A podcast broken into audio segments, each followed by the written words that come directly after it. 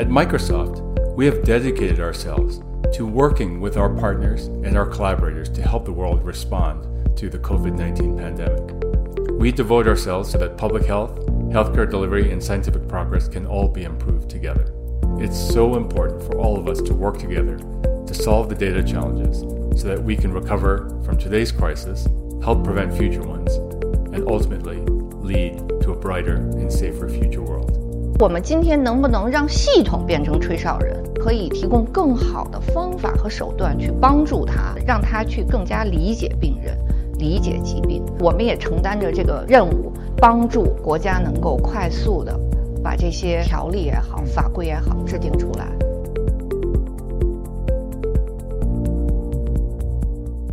人工智能与力永续未来，在今年之前，大家谈可持续发展。更多会聚焦在生态与环保，但今年新冠肺炎在全球爆发，让我们体会到传染性疾病对人类的可持续发展有严重的威胁。接下来，我们非常荣幸的请出一度云合伙人兼首席执行官张石女士，来一起讨论新冠肺炎世界里的人工智能。欢迎张女士，谢谢谢谢谢谢 Tim。我们讲到这个人工智能用在医疗里面，像是例如说一度云啊，那我们微软研究院的负责人 Peter Lee 博士，昨天在世界人工智能大会上主场做了一个主题报告，题目就是新冠肺炎世界里的人工智能。让我们一起来看这段视频。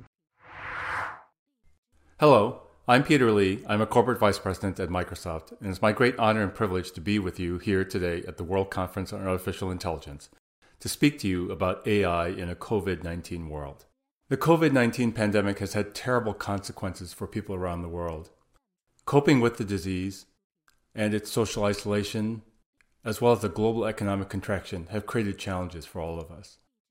The spirit of cooperation, sharing, and collaboration has been inspiring and in my view, also unprecedented. At Microsoft, we have dedicated ourselves to working with our partners and our collaborators to help the world respond to the COVID 19 pandemic. Now, a big challenge in the early days of the crisis was also about capacity and utilization.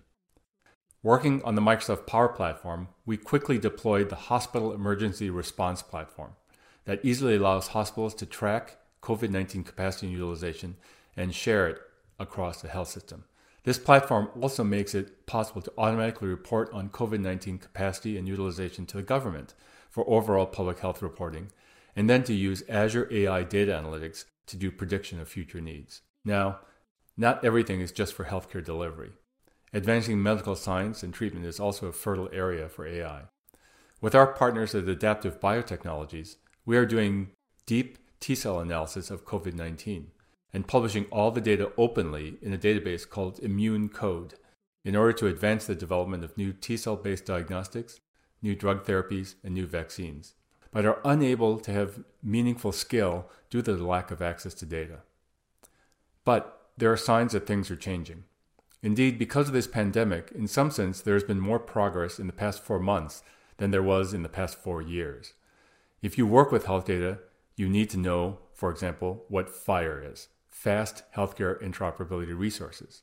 This is a new global data standard whose goal is to simplify the implementation and maintain data integrity in a consistent, easy to implement, and rigorous way for exchanging data between healthcare applications and organizations.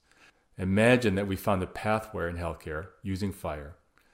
And now the first step is to get it in an agile format so that we can begin to exchange it from place to place with all the security and privacy assurances that people need. Now, for all of these reasons, at Microsoft, our cloud, Azure, is offering the first cloud based fire service in the world. The Fire server for Azure is available as open source offering, and the API for Fire is offered as a fully managed platform as a service. But we're enabling a host of newer services on top of that to empower our customers seamless ways to manage protected health information in the cloud, whether it's from remote connected devices uh, or from electronic health record systems uh, or really any other source. Now, even apart from our cloud and our offerings, we also continue to work with governments around the world, and we even collaborate with our fiercest competitors. to ensure that we're all working together to ensure a more data driven future. This is a massive shift of tech infrastructure. And we are doing this because we see that shift to the cloud as something that historically will happen only once.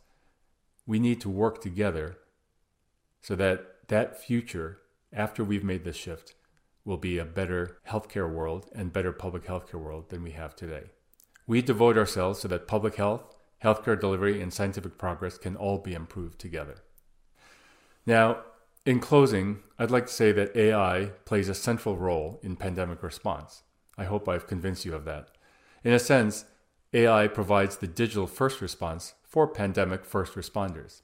Given all of that, it's so important for all of us to work together to solve the data challenges so that we can recover from today's crisis, help prevent future ones, and ultimately lead to a brighter and safer future world.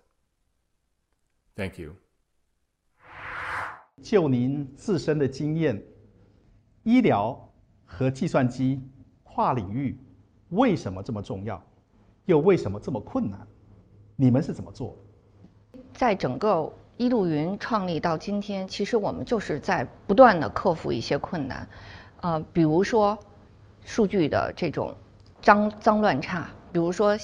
呃，北京一家大三甲医院，嗯，它可能整个信息系统有一家医院有两百多种信息系统，那么在数据是存在每一个系统里面，怎么能够打破数据孤岛，能够做数据把它能整合在一起，这个是首先我们信息化人要面对的东西。为什么男性会得卵巢癌？是因为他数据错误。那么这些错误其实靠人去检查，我们是检查不过来的，因为有太多太多这样的例子。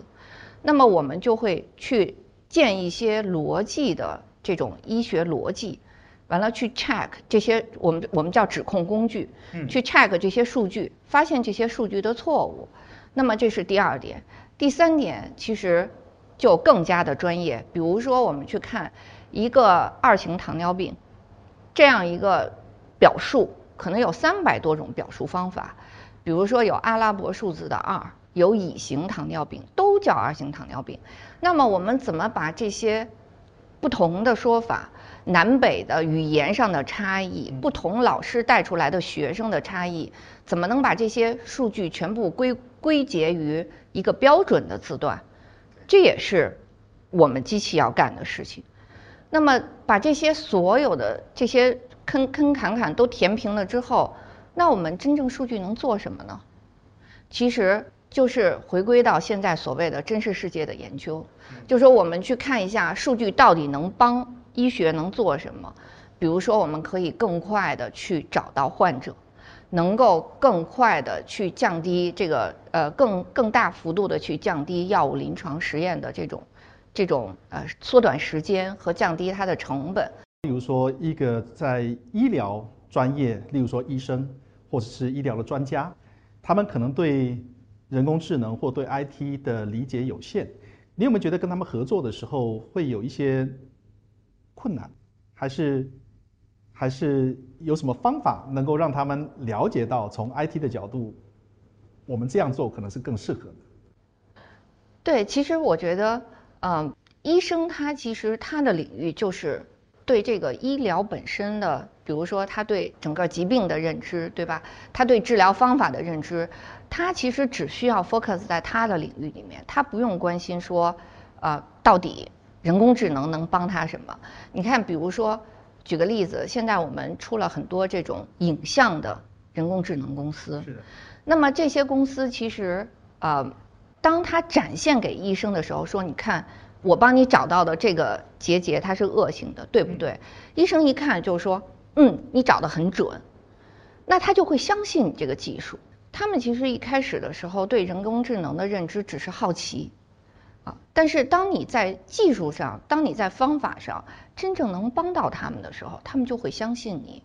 所以其实，呃，我一直都在讲，就是说，我们可能不能替代医生，是对。但是我们可以提供更好的方法和手段去帮助他，更更加便捷的方法，让他去更加理解病人、理解疾病和理解这个治病的这个标准。对，我想特别请教张女士的就是，在这一次的新冠肺炎的疫情里面，我们学到了什么？那下一次如果不幸的又有了类似的疫情的时候，我们能够怎么样让人工智能为人类做更好的防护？其实我觉得啊，我们应该学到怎么样从信息化能够变到人工智能。信息化是什么？信息化是机器在跑，人做决策。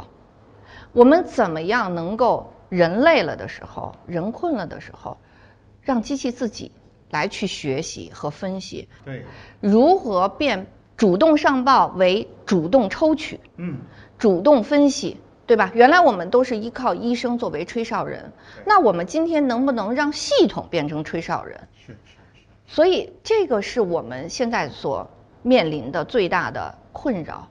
所以一路云我们致力秒级发现、分钟预警、小时阻断，这是我们的理想。我们也希望做成这样，那我们就要靠系统、靠机器、靠人工智能，而我们靠人其实是很难的。能不能请张女士您分享一下，就您的经验里面，数据分享为什么这么重要？为什么这么难？而我们又能够怎么样去改善这个问题？Tim 说到了我心里面最渴望说的一块儿，嗯，大家看我这个这个小狗狗哈，这是我们公司的 logo，它就叫 Data，啊，这个狗狗就叫 Data，就是其实我们做数据的，我们是希望数据可以说话的，嗯，但是呃，今天您刚才说我们遇到的最大的困难是什么？其实就是啊、数据安全，因为在整个医疗领域里面，数据安全其实比什么都重要，因为它太隐私了，就是太敏感的一块的数据。所以其实呃，前一段时间人民网有一个活动，在那个活动上，其实我就呼吁快点建立这种数据安全法。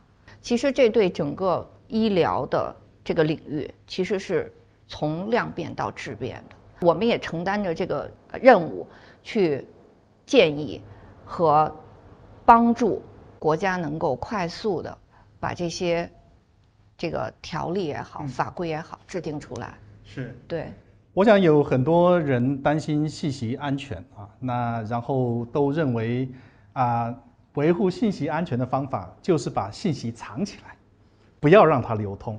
但是这是一个很大的一个谬误，对吧？我们把信息藏起来，不让它流通的时候，这个信息是没有用的。